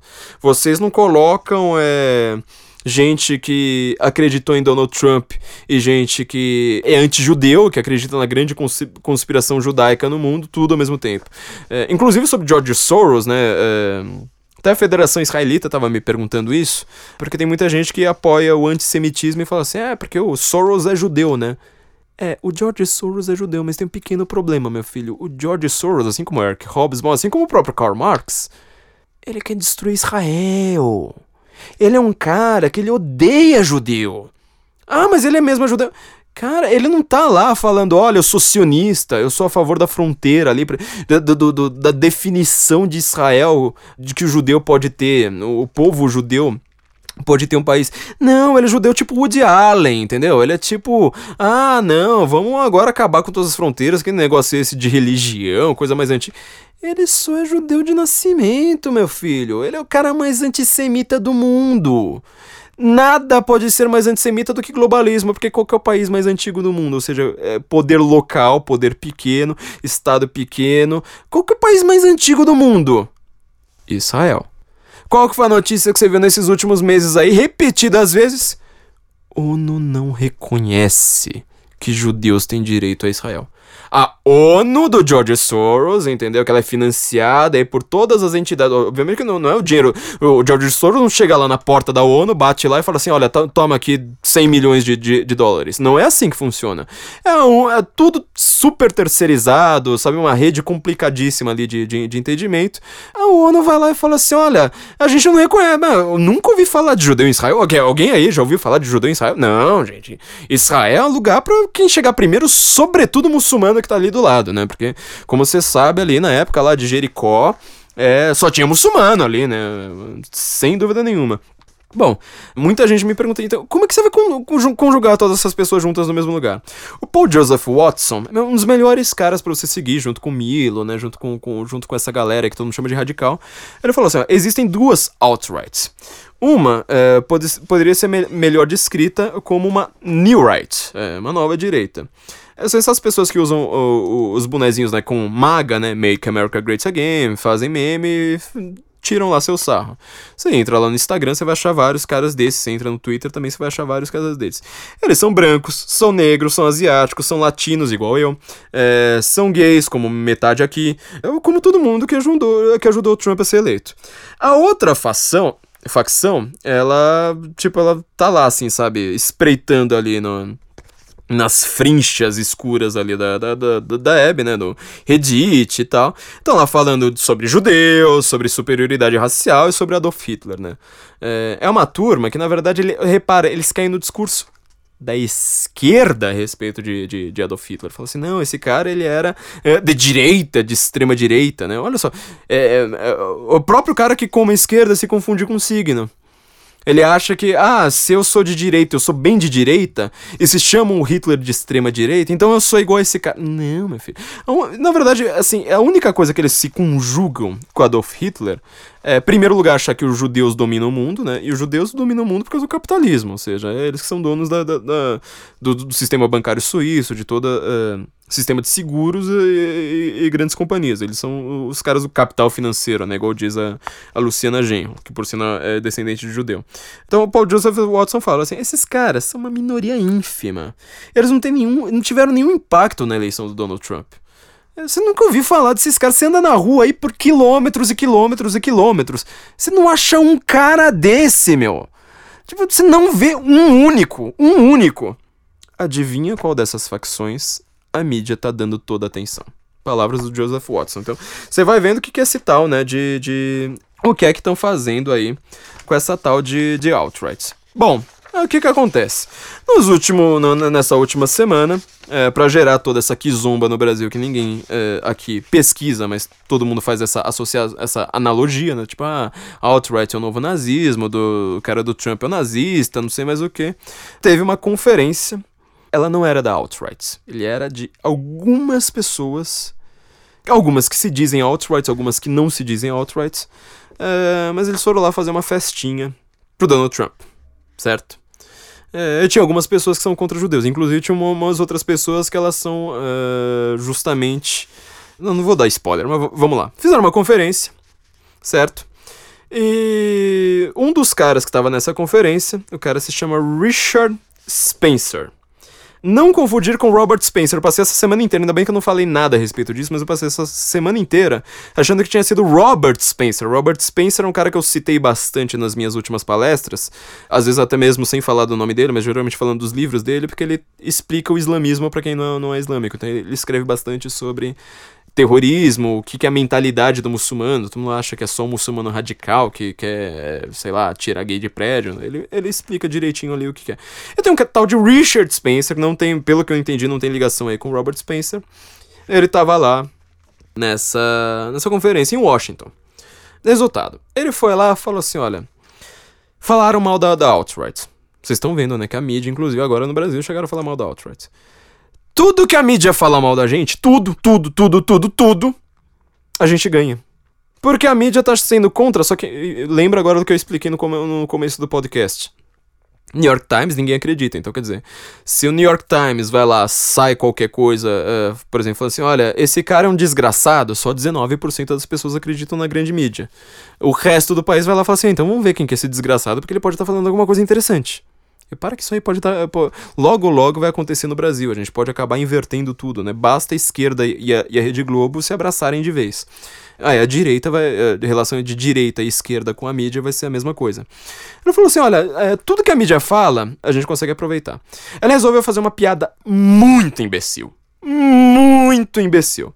Mas assim, não é que eu discordo da piada, é que assim, se eu tivesse lá, eu tivesse alguma coisa. Eu não queria dar uma porrada nele porque eu não sou tão forte. Eu queria pegar alguma coisa pesada e atirar nele, assim, pra tipo, deixar o cara desacordado, coberto de sangue. Mas resolveu fazer uma piadinha muito imbecil. Que eu vou falar assim: olha, eles chamam a gente de nazistas. E eles não pesquisam, é uma coisa parecida com o que eu tô fazendo aqui. Eles não sabem o que, nós somos. Eles simplesmente vão lá fazem sempre uma associação com o nazismo. Então vamos fazer esses caras é, caírem na, na, na, própria imbecilidade? Aí nesse ponto eu até concordo um, um tiquinho com ele, né? Assim, vamos fazer aquela saudação romana. Romana! Sabe aquela saudação romana? Você já viu aquela série Rome? Eles estão o tempo todo fazendo a, a, saudação romana, que se você for ver, ver, bem, ela tem um monte de diferença com a saudação nazista. Uma é com Saudação nazista envolve se dar uma pancada com o calcanhar, é, você levanta a mão reta. Saudação romana, você dobra a mão, manda, manda a mão pra frente. Ele foi lá, saudou o Donald Trump como se ele fosse Caesar. Então ele fala, como é que é? Hail Trump, hail our, our people, hail victory. Hail victory que tem um pequeno problema, né? Quando você vai traduzir isso para o alemão, vira o quê? Sieg Heil, que é como os nazistas se chamavam. E aí ele está fazendo exatamente a mesma, a mesma saudação. Romana. Se eu concordo com essa piada, óbvio que não. Esse cara, assim, ele precisava ter tomado umas porradas por isso, porque aí, é, é, qual que é o resultado? Eu tenho que gastar um podcast inteiro explicando para vocês quem são uh, essas pessoas. Algumas geniais, algumas imbecis, alguma que você não consegue discernir se é genial ou imbecil, tem um pouco de cada ali. Tem gente que é simplesmente normal, tem libertário, blá, blá, blá, tudo, tudo aquilo ali que eu, que eu acabei de falar. E ele falou: se a gente fizer isso, vai aparecer um monte de gente da imprensa e vai falar: eles são nazistas. O que, que foi que aconteceu? O que, que foi que aconteceu? O que, que será que foi que aconteceu? Ah, a imprensa mundial inteira foi lá e falou assim: olha, os caras são nazistas, tem aqui um grupo de neonazistas que, que é chamado de alt-right, que eles odeiam judeus eles estão aqui apoiando Donald Trump. Resultado, uh, realmente o site deles estão uh, muito estão muito mais acessados. Agora, vocês querem entender qual que é o pequeno problema uh, disso? Ó, um dos caras que tava lá, meu, tanta página aqui que eu, que eu, que eu usei para pesquisa que eu tô realmente, eu tô até ficando louco aqui, ó. Um dos caras que tava lá, que foi um dos caras que apareceu numa foto fazendo a tal da, da saudação que eles falam que é uma saudação nazista, obviamente, né? Tipo, ele fez isso que é, que é justamente para tirar sarro, né? Pra, porque, porque uma é muito parecida com a outra, mas é uma piada que você não faz. Pra que ofender judeu, sabe? Pra que ofender vítima do holocausto? Isso aí é uma, uma, uma coisa que não faz. Um dos caras é judeu, meu. Um dos caras é judeu e ele tava lá falando assim: olha, eu tô aqui justamente para mostrar como que a mídia é imbecil. A mídia é tão imbecil quanto eles, nesse ponto não tem a menor dúvida. Foi, foi o, que eu, o que eu expliquei agora há pouco. Agora, realmente, assim, foi uma piada extremamente. Chama isso aí de piada infeliz, é exagerar muito, né, no no eufemismo. Mas é, o cara fez uma imbecilidade é, sem tamanho. Ele saiu até na Salon, que é um dos principais sites de esquerda americana, falando assim: olha. É, esqueci. Uh, Man Who Did Nazi Salute with Tila Tequila, né, uma das uh, celebridades de TV que tava lá. Outside Richard Spencer's Alt-Right Conference is Jewish, and it's causing problems. Então você vê assim como o vídeo foi capturado pela The Atlantic, né? Também uma das principais revistas. Ela, na verdade, assim, ela tem. Ela consegue ser menos de esquerda do que a média, mas é, é em geral uma revista de esquerda. E, tipo, tem, tem aqui de tudo. Quer dizer, o Mike Cernovich. É, olha só o nome do cara, né? Mark Cernovich tava lá explicando, né, pra, pra revista New Yorker uh, o que é que tava rolando, uh, o fato de eles chamarem a Hillary de Cook e, e, e os conservadores. Olha só, né? Eles são contra os conservadores os conservadores, né, do, do, do, establishment, eles chamam os caras de conservative, ou seja, de cornoservador, seria uma, uma, uma, coisa parecida com isso. E vão lá, tentam associar tudo, falam assim, ah, então, os conservadores, eles apoiam a alt-right. Né? Os caras estão se xingando entre si, mas ninguém pesquisa. De novo, só funciona pela analogia, então fica aquele signo geral. E aí, não contente com isso, essa história aqui eu achei que foi a melhor da semana. Eu li ontem, quando não tava nem fazendo pesquisa pra isso aqui, só que apareceu na minha mão do nada. Para mim, assim, mostrou qual é o nível do jornalismo que vocês vão, vão ter que aturar pelos próximos tempos.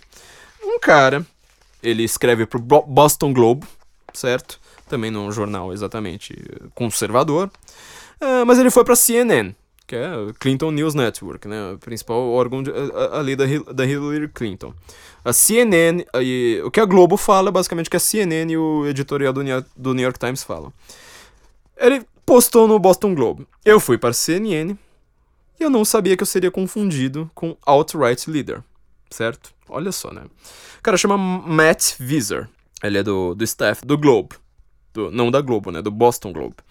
O cara foi lá, tipo, tudo começou com o cara tirando sarro do cabelo dele, que é enroladinho, assim, né? Igual de judeu. Ele falou assim: ah, tudo bem, né? Alguma hora ainda vou fazer uma chapinha. Ele termina até o artigo falando uma coisa como essa. E alguém fez uma insinuação é, de que ele seria o líder, né, dessa, da, dessa alt-right. Não é, ele não é o líder, não é o criador dela, não é nada disso. Mas o que acontece? Um cara na, na CNN, né, enquanto estava tudo rolando ali no ar, um cara chamado Jim Scuto fez uma referência a esse grupo no ar, falando que eles são unbashed racists and antisemites. Daí, os comentários né, que se seguiram, foi, o cara só falou assim, What I can only describe as hate-filled garbage. Quer dizer, né, o cara chamou todo mundo de lixo. Falou que é todo mundo antissemita, racista, né? É, uns desgraçados, né? Desse porte. E aí citaram Olha, de novo, né? Sempre uma frase deslocada, eles não pegam a frase inteira. Citaram uma frase do Richard Spencer, é, que é: One wonders if these people are people at all, or instead soulless golem. Se referindo, supostamente, a judeus. Mas o problema, né? Ele usou a palavra golem, que não é exatamente uma palavra assim anti-judaica. Na verdade, isso é uma coisa da cabala, quer dizer que ele estava lá falando, que você consegue perceber pelo contexto, para você não ficar simplesmente falando, ó, oh, o cara é antissemita. Se você for uma pessoa que estuda, quer saber um pouco mais, além de uma manchete, você vai ter que ver algo além da frase. E ele tá lá falando assim: olha, será que essas pessoas aí que estão. É, essa geração meme, não sei mais o que, são pessoas de verdade ou, tipo, é só um golem sem, sem alma? Tudo bem, a frase assim é muito ofensiva, ele tá desacreditando muita gente, não sei mais o que. Só que, enfim, citaram essa frase. É, citaram a frase do Richard Spencer. Só que quem tava dando entrevista era esse cara do, do, do Boston Globe. Aí apareceu na CNN, eu tenho aqui imagem, né? Depois, depois eu vou, vou postar ela no Senso em Comum na hora que eu, que eu publicar, né? O, o podcast. Mas aparece a imagem do cara do Boston Globe. E embaixo tá escrito, na, na, na legenda, né? Alt-right founder questions if Jews are people. Não tô brincando, quer dizer, um cara que ele não é da alt-right, na verdade eu não sei nem se ele é conservador, não sei nada de nada, simplesmente um cara que tava lá dando uma entrevista pra CNN. Ele aparece. Aparece a foto dele. E embaixo, tipo, uh, já é toda uma manipulação gigantesca a respeito de uma frase isolada do contexto. Quer dizer, você divorcia a frase de onde ela foi dita, faz um auê, toda uma metafísica gigantesca a respeito de uma frase e você vai lá, se considera um profundo pesquisador especialista, né? Como, como vieram jogar na nossa cara. E o cara quase foi demitido, porque assim, tava todo mundo uh, chamando o cara de nazista. Olha só que uma pessoa falou assim, ó. Falou lá dele, né? Isso aí que você acabou de falar foi exatamente o que um nazista diria. É, um outro falou assim: correto, Matt. Os judeus são apenas pessoas ruins por 3 mil anos. Outro falou assim: que tipo de pessoa? Pessoas ah, para quem você empresta e ficam é, bravas quando você não, não, não paga de volta. Engraçado, né? nessas horas a esquerda vira realmente super fã de judeu, né? E adora até inclusive as piadas com, com, com, com dinheiro. E falando, não, mas eles são honestos com dinheiro, né? Olha só o nível de piada. E aí, não contente com isso, bom, com, começaram a xingar tudo quanto é. dele de tudo quanto é coisa, mas não foi só gente. Não foi só gente no. no Twitter. Quem aparece lá falando mal do cara é gente, por exemplo, como aquele ator lá de, de Star Trek, falando assim, olha, para mim que não, que não são pessoas, são essas pessoas da alt-right. Esqueci o nome do cara, o japonesinho lá de Star Trek. Eu fiquei feliz porque ele já falou mal de mim, né? Olha só, já venci na vida, né? Um, um ator de, de Star Trek já veio me xingar. Meu, então quer dizer, quando você tem toda essa situação da mídia atual, você vai ver que a mídia americana é ela que vai mandar no resto da mídia do mundo. Só num rápido parênteses, o Guardian, que é a fonte de todos os jornalistas aqui no Brasil, né? Quando se fala da Inglaterra, eles só falam assim, The Guardian, The Guardian, The Guardian. Eu, quando fui pra Inglaterra, não sabia disso. Mas o The Guardian é tipo a cara os amigos de lá, né? Ele tá ali no cantinho e ninguém, ninguém lê. Ele é... Você pergunta pro, pro, pro, pro jornaleiro assim: você tem The Guardian? O cara até te olha estranho fala assim: puta, meu, aquele jornal, qual que é mesmo? É, ele é o sétimo ou oitavo mais lido da, da, da, da, Inglaterra. E ele é a única fonte, né? Qualquer, qualquer outra coisa é mais lida do que ele. Pequeno detalhe: ele tá falindo. Ele tá precisando viver de doação. Quer dizer, a gente tá vivendo de doação, mas a gente tá crescendo porque nós acabamos de surgir. O Guardian tá precisando de vender de doação porque ele não vende. Ele é um jornal que tá falindo. E é a única fonte aqui, né? Qualquer outra coisa lá vende mais. Então, esse modelo de jornal tipo The Guardian, CNN, não sei mais o que, eles vão precisar se reinventar. É, não deu tempo da gente falar aqui de, de dos fake news, de como isso vai, vai ser pela internet. É coisa pra caramba pra comentar. Mas aí você vai ver que quem tá mandando no mundo hoje é a pessoa, o tipo de gente mais chata e estúpida do mundo, que são os leitores de manchete. Você pode reparar que você, você pergunta para qualquer pessoa, assim, faz um experimento. Chega lá na sua família, no, no, almoço de fim de ano, não sei mais o que, aquela pessoa que não entende nada de política, seu tio engenheiro, sabe? As pessoas não, não tem nada a ver, e fala assim: o que, que você acha de Donald Trump? A resposta será: ele é machista, xenófobo, etc. É sempre assim uma frase já completamente ideológica, porque se você fala, por exemplo, machista, você já presume uh, que a pessoa apoia o feminismo. Então, de novo, aquela palavra, igual, por isso que eu tô falando, vocês vão ser chamados de alt-rights. Alt-rights, como eu disse, é uma coisa que engloba tanta coisa que só funciona pra, pra América. Você não consegue falar assim, olha, vou definir alt-right inglesa, vou definir alt-right alemã, vou definir alt-right austríaca. Não existe isso. É um fenômeno uh, só, só americano. Se você tá no México, se você tá no Canadá, não tem mais alt-right. Às vezes você é o establishment, quer dizer, o cara que é da alt-right, lá, que fala assim, ah, eu quero ser, sei lá, é, um supremacista branco, às vezes na Áustria ele é, não é o alternative, ele lá é o establishment right toda vez que, que, a, a, que vocês forem uh, falar qualquer coisa agora, as pessoas vão parar de usar fascista vão começar a usar alt-right. Assim como as pessoas que não entendem nada, elas vão, como elas estão falando agora sempre de Donald Trump, falando assim, ah, mas o Trump é racista, o Trump é não sei mais o que, é tudo por causa de um tipo de gente. Gente que só lê manchete. Tem um texto inteiro pro cara ler, o cara pega assim, olha, mas tem uma frase aqui específica. Olha só o resultado desse negócio do, do Boston Globe, né? Olha só o nível da imbecilidade. Para mim, essa foi a, foi a da semana, assim. Não, nada. Uh, Matt Visa chama o cara, né? Nada chega perto uh, de você ser confundido com o líder da alt-right na hora que você tá indo para lá para não falar nada de bom da alt-right. Esse é chamado de nazista por tudo, tudo quanto é tipo de gente. Gente do Huffington Post, óbvio, vai lá xingar o cara e tudo mais. Então, assim, a mídia agora, ela vai ter que ir pra internet.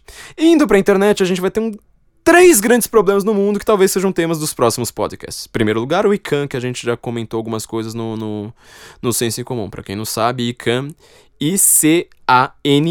Pesquisem lá na, no, no nosso search do Senso em Comum, vocês vão é, encontrar o grande problema disso. Segundo lugar, né, sopa pipa, aqueles documentos do Obama que por sinal, Donald Trump pode ser que reveja, né? A gente tem que torcer por isso.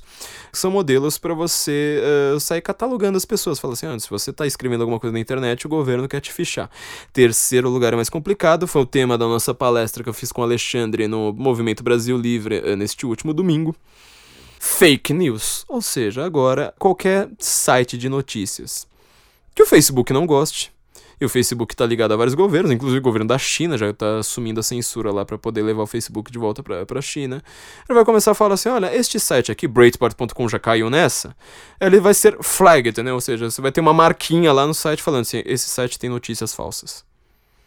Isso aí nunca vai acontecer com mais nada no mundo. Por exemplo, enquanto isso vai acontecendo, Twitter também tá entrando nessa. Irmandade Muçulmana que é, uma coisa mais antissemita do que essa, Irmandade Muçulmana, que deu soldados para Adolf Hitler, para Waffen-SS matar judeus, ela ganha lá o seu verified account. Então não vai lá falar assim, ah, esse aqui é realmente o Twitter. Agora se você faz uma piadinha, ou se você fala uma frase que tu não vai lá.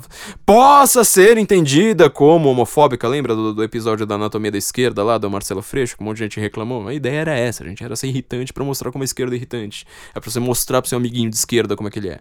Então, tudo isso aí vai ser agora flagged, vai ser agora. Eh, aparece assim para todo mundo. Tipo, ó, oh, esse site aqui é falso, esse site é mentiroso, não sei mais o que. Bom, o resultado da mídia agora, vocês estão vendo aqui o diagnóstico. Prognóstico é sombrio, porque agora o mundo mostrou que a gente tá chutando a mídia. Falando assim, meu, mainstream mídia não serve para nada. É, Globo, esse tipo de coisa aí. É, gente, é só gente analfabeta. Eles xingam a gente de ignorantes, não sei mais o que. Eles só sabem repetir o mesmo discurso. Eles nunca pensaram fora da caixinha. Nós aqui, imagina essa, esse tipo de pesquisa. Você acha que alguém, alguém, algum especialista lá em Nova York, lá da Globo News, vai, vai, vai fazer esse tipo de pesquisa? De jeito nenhum. É, vocês viram, os caras plagiam o, o Sign Economy um editorial, o cara vai lá e plagia, entendeu? É só isso. Então a mídia agora vai cair na alternative media, entendeu? Agora nós vamos ser alternative media. Vai ter de tudo, vai ter gente genial, vai ter gente maluca, vai ter gente mais ou menos, vai ter gente muito burra, vai ter gente preconceituosa, vai ter gente nojenta que a gente gostaria de espancar na rua só pro cara aprender a pensar alguma coisa direito para não, não, não ficar saudando Adolf Hitler por aí. Mas este é o prognóstico mais sombrio que nós temos para 2017, já que, como nós vimos nos nossos últimos podcasts, o risco de terceira guerra agora diminuiu consideravelmente. Espero que pelo menos seja uma, uma guerra sem tanto sangue quanto seria uma guerra com Hillary Clinton eleita. Gente, mais uma vez eu peço aqui para vocês ouvirem e comprarem o CD aqui da Panela Produtora, esse, esse estúdio maravilhoso que faz o, o, podcast. O CD é muito bom, é um CD bem alegre pra gente ter um Natal bem alegre, Natal e para reunir toda a família, então comprem lá na tem na iTunes Store, tem no Spotify, tem no Deezer, tem tudo quanto é lugar e comprem lá na lojinha da, da Panela mesmo. É, vamos ouvir aqui um pouquinho. Nós somos ta, ta, ta,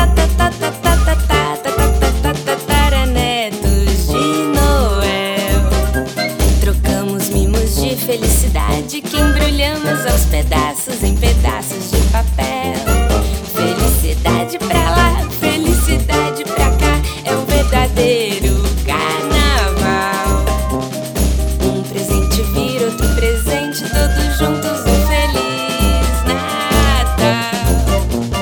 também espero que vocês tenham gostado desse episódio, espero que vocês tenham gostado de todos esses últimos episódios. Temos dessa vez não um, mas dois artigos exclusivos para os nossos patronos no Senso em Comum. Então, por favor, entrem lá no Patreon. A gente está finalmente regularizando a situação do PagSeguro. Não, não façam ideia da dor de cabeça que foi resolver isso. Eu espero que quando esse podcast estiver no ar, isso aí já tenha sido resolvido, mas agora vocês vão poder fazer contribuições também em real. No Patreon vocês conseguem fazer a partir de um dólar, ler nosso artigo exclusivo, agora também no PagSeguro. Por favor, nos ajudem. Não esqueçam de assinar nosso feed. Quem perguntou demais, né? Assim, ah, mas o que é esse tal de feed?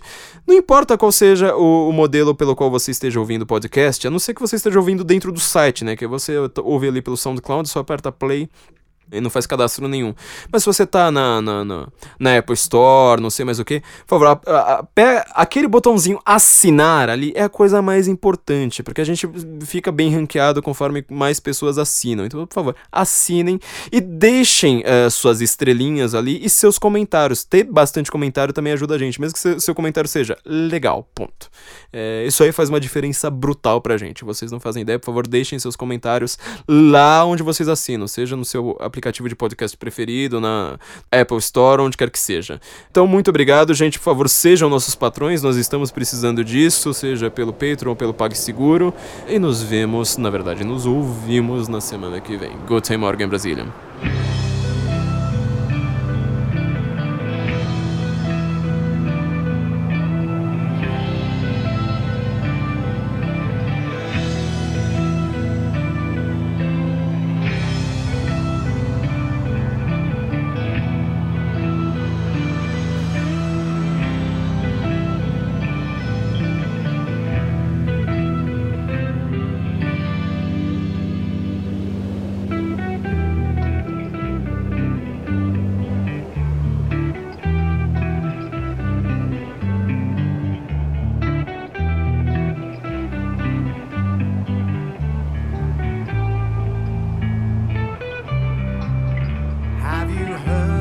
Said on the news today. Have you heard what is coming to us all?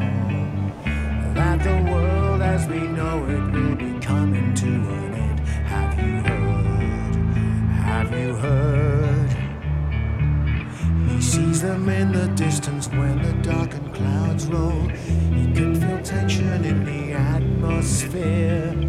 He would look in the mirror, see an old man now does it matter? They survive somehow. They said there's nothing can be done about the situation. He said there's nothing we can do at all. To sit and wait around for something to occur. Did you know? Did you know? As he stares across the garden, looking at the meadows, wonders if they'll ever grow desperation of the situation getting graver, getting ready when the wild wind blows. Have you seen what they said